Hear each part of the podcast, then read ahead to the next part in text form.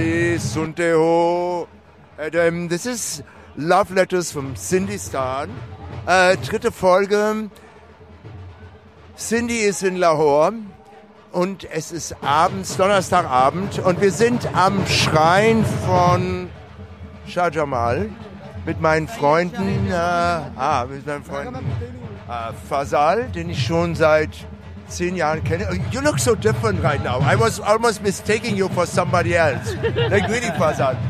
And his wonderful wife. Uh, Sanina. Sanina. Yeah. Sanina. Yeah. Okay, so um, where are we? What is this Shah Jamal? And there are some this very annoying drums. I don't even know whether you can really understand anything, but I hope so. Um, so what is this? The drums are not annoying. Huh? The drums are the reason why we're here. Okay, I can see. okay, okay. So it's a manzar, right? It's called mazar. Yeah, it's Yeah. A, it's a shrine. Yeah. It's an old shrine and it's an old tradition.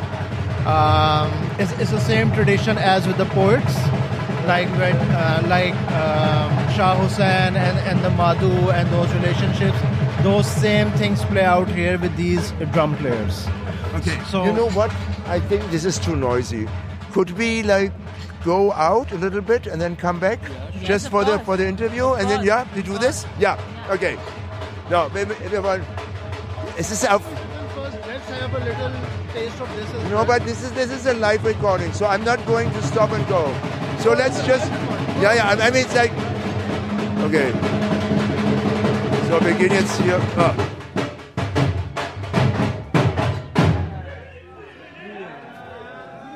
Ah, die erste Session ist vorbei. Es ist hier so auf dem, auf dem islamischen Friedhof.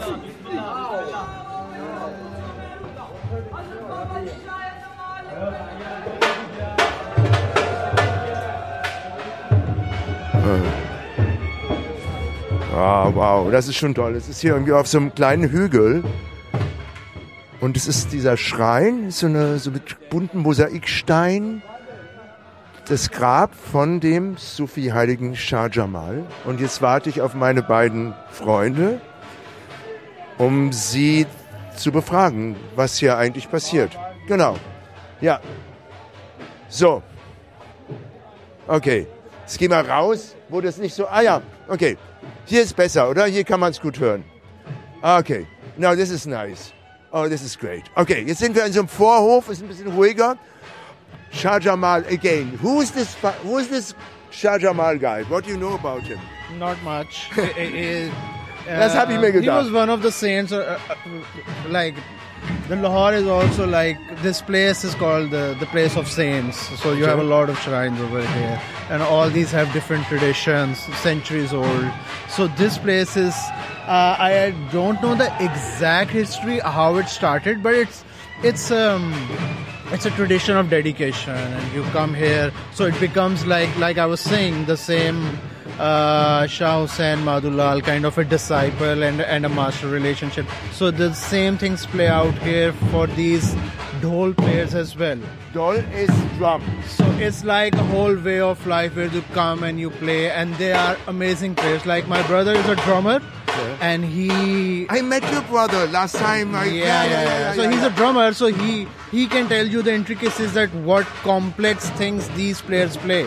Like these are not just simple four by four beats or anything like this. This is this is very complex time signatures that they perform out, and they this um, like when you dedicate your whole life to this this one instrument, and then you play, and then you have these dedicated malangs who Malang is, uh, Is- is like a dervish. yeah, Fakir, yeah, dervish. Fakir Dervish who performs on their beats. The beat of their drum. and not anyone can perform like these have to be like they go into that sense of trance where they like in a if i would try to articulate it it's like like losing yourself to the beat like in and a sense losing and getting lost in the de- devotion of um, whatever beloved. yeah like you, You can't go that- it's a very yeah it's a very subjective yeah yeah it's it's very subjective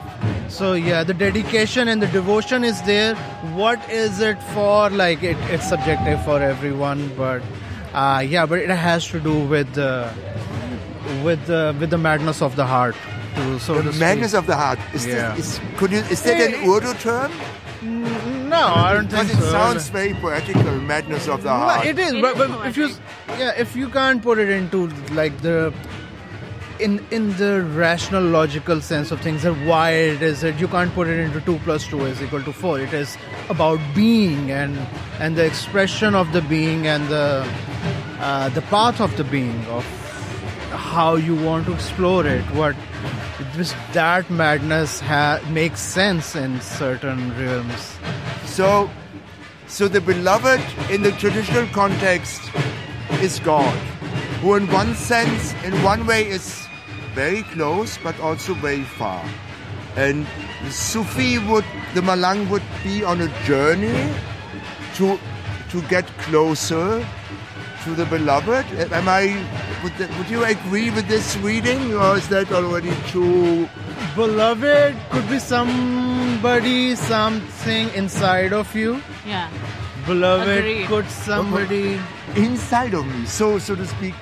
God is already in my heart. Yes, it is. Like in a. And that being, that entity, whatever you're seeking, is always here. That's what I feel at least. Like, It's I get here. little goosebumps now, Yeah. no? Like yeah. And it is always going to be here. What you're seeking is always with you. So it's only a matter of I think there are a thousand point of views to the to the same thing. I mean, if everything when you talk about quantum entanglement and stuff what? like that. I'm sorry. Quantum entanglement. What is that? Entangle- Con- like like Content intake. the No. quantum Quantum. The, the quantum physics thing of Yeah, of particles quantum and everything. physics. Yeah, yeah, yeah, yeah. The string theories and all of that. Like when deep down everything is the same thing. Everything is made of molecules and atoms and quarks and everything. So essentially everything is the same. So what everything is same, then what is this diversity?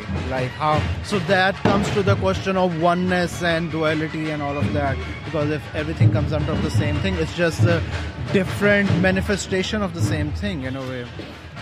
Okay, well, we have to process this. Like, really, is, it, does your husband always talk so complicated? I mean, really, he does sometimes. Yes. so, how do you feel here? This is just my interpretation of you're asking and how without like in the in a humane way how I can try to articulate it without because it's something that you're trying to say that cannot be said. Like the language the barrier of language comes in the way. So how and how you can say about these things without claiming these things like whatever i'm saying is not a fact. Yeah. it's an experience. Yeah. Prove it, so but Okay. it's an experience. He experienced it. He felt it. I mean, this is quite talking about the setup here. So we are talking. It's like a little hill, right? And it's like a graveyard which has these pavilions with the Yeah, tombs yeah. of, of the saint. Like in this nice mosaics, like this glass mosaic, which is like a very typical thing. Yeah. And it's a pretty male-dominated space. Yes. And I'm the only female over here. that over has to do with like if you go to seven it's not such a male dominated like they're the It has to do with our geographical positioning. We are in Punjab Yeah. right now, and Punjab is very predominantly patriarchal. Yeah. The reason why you won't see any females owning, ma- taking up space in sp- places like these Yeah. is because women This over here are change. not. I hope this Uh, changes soon. Would you go here alone? Never. I because I would be scared. Yeah. And it's not that anybody has uh, inappropriately touched me. It's just they look at you like as if they're going to hurt you. I mean, I, I had the same feeling when I was here. I think I was, I'm not sure whether I was alone or not. So, of course, I smoked. So, one way of of the sort of religious practice of the Malangs, of the Sufis, is like this falling in trance. And of course, it's the Charas thing. Of course. Also, das, das Haschrauchen, das ist Ja. echt ein großes Ding hier. Deswegen kommen eigentlich die meisten Leute hierher. I've got a little German here. And so I remember like these guys looking at me and I, I couldn't really like decipher, you know, like couldn't read it, you know, what are they into me or are they just checking me out? You know, like sort of. And see, the thing is that at the end of the day, even if you are not from here, you still have that Gora privilege, like the white man's privilege, and also a man's privilege, Yes. which I cannot, I do not have. As a as a woman, I cannot just go up to somebody and be like, "Can I share a cigarette with you?" Yeah. And that wall that breaks when you can do that. Yeah. I probably cannot because it would be. It could be potentially dangerous Yeah, for me. So yeah, that's why. I mean, one other thing, because uh, unfortunately it's getting more and more, we're becoming a closed society. So we don't get a lot of tourists here, like you coming from uh, Europe. yeah. So it does become like a very rare sight to see. What? It becomes a very rare sight to see a white-skinned man over here. Yeah. So, so everybody is going to notice it, and everybody is going to wonder why? Can, how can you be so mad to be here of all the places in the world? That makes sense. I wonder whether we should, could we like go a little bit more where we have a little less, just like the last five minutes, having like this little sort of, um, yeah, I don't know, where would we be like more, just having more on the side, little discreet. Okay, so gehen jetzt, gehen jetzt mal raus hier. So, ah, Jetzt haben wir diesen Schrein, den Friedhof verlassen. Jetzt haben wir ein bisschen mehr Ruhe. Sehr schön. Um, my goodness. No, of course, I, like I told you about this weird concept that. Um, now I want to talk about myself now. You have talked a lot about yourself. No, I mean, come on, it's like really. I mean, so it's this. I call this love letters to to Sindistan. So my so my beloved, so to speak, if you want to put it this way, is, is like on the other side of the world. So I'm I'm basically instead of going his direction, I'm turning the opposite direction. I mean, But the world Is- is round, though, Cindy. the world is You round. and uh, you are Yes. gonna reach them at some point in time. You will, right? Yeah, of course. That's Yeah, my that- hope. Yeah. That's my hope. Um, I think there's how one important? oh, yeah, sorry. Yeah. No, no. You asked a question. How important is the aspect of longing in in subcontinental South Asian Yeah. Idea of romance? in a, in a very traditional way, yeah, like how you, you he's coming from the fact that. Okay, I'll try to put it in my words. Um, how I understand is when you want somebody, like if somebody is your beloved, and it becomes unattainable, and you realize that it's beyond your power. Because if you fall for someone, you have no power on the fact that they didn't fall back, right? You don't have that power. So if you don't have that power, and it's something significant and important, then you realize the what do you call it the the fallacy of life that it's so fleeting and it's what power do you have then then you can only decide what kind of a breakfast you're gonna have uh-huh. or what kind of coat you want to wear uh-huh. because when it comes to something really significant you have no power so that naturally gives way to not longing but before longing comes the The la hasil. what yeah. is The la hasil. La, what is La hasil. What does so, it mean? lahas is something that you cannot possess And the unattainable. yeah Okay, okay. So the unattained. So is that something which plays a role with So, the yeah. Malang and the Sufi when the unattainable you realize that it's something is unattainable then you try then the actual journey begins because then you go into the wilderness that's essentially what you're doing because when then you go away because then you need to spend time with your own self and then you need to find of what you who see you are within. Yeah. And then and what you seek within. Yeah. What's the this going into the wilderness? What does it? Uh, is there an Urdu word for that? I mean, is there avargi? Okay. And also malang, malangi, malangi in uh, general is a yeah. There's another very good word. It's on the tip of my tongue. Okay. Um, And. Never mind. Uh, I mean, yeah little bit about yourself now. I mean, uh, maybe I want to take a picture of you, so you know that would be cool. If you don't mind, I Yes, mean, of uh, course. we don't have to. I can also just take. I a didn't seat. comb my hair, but yeah. Oh my goodness! Like you're, you're like bald as like some like cha cha already. Like you don't have to worry about that. And so, what are you doing? Quickly to give an idea. Whom am I talking? Like we met like I don't know. I think more than ten years ago. Like really, I remember this.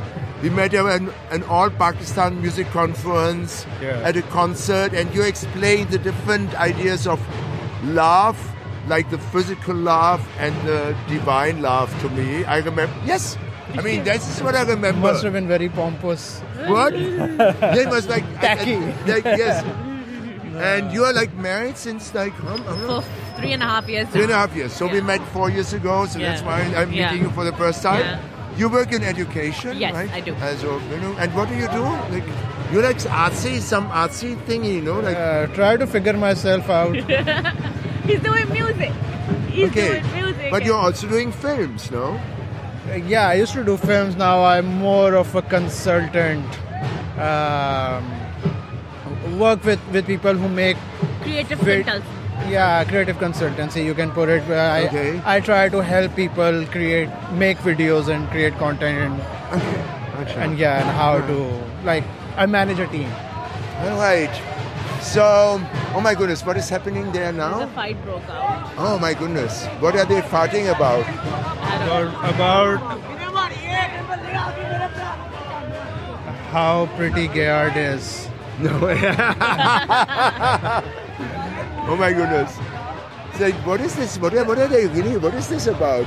I'm like uh, men role. still have to play the macho role, so yeah, Okay. it's always Okay. So doing some- one up, going On one the up. street, one there's up. some people like shouting at each other. Brüllen sich jetzt gegenseitig an, ist auch schon. Ja.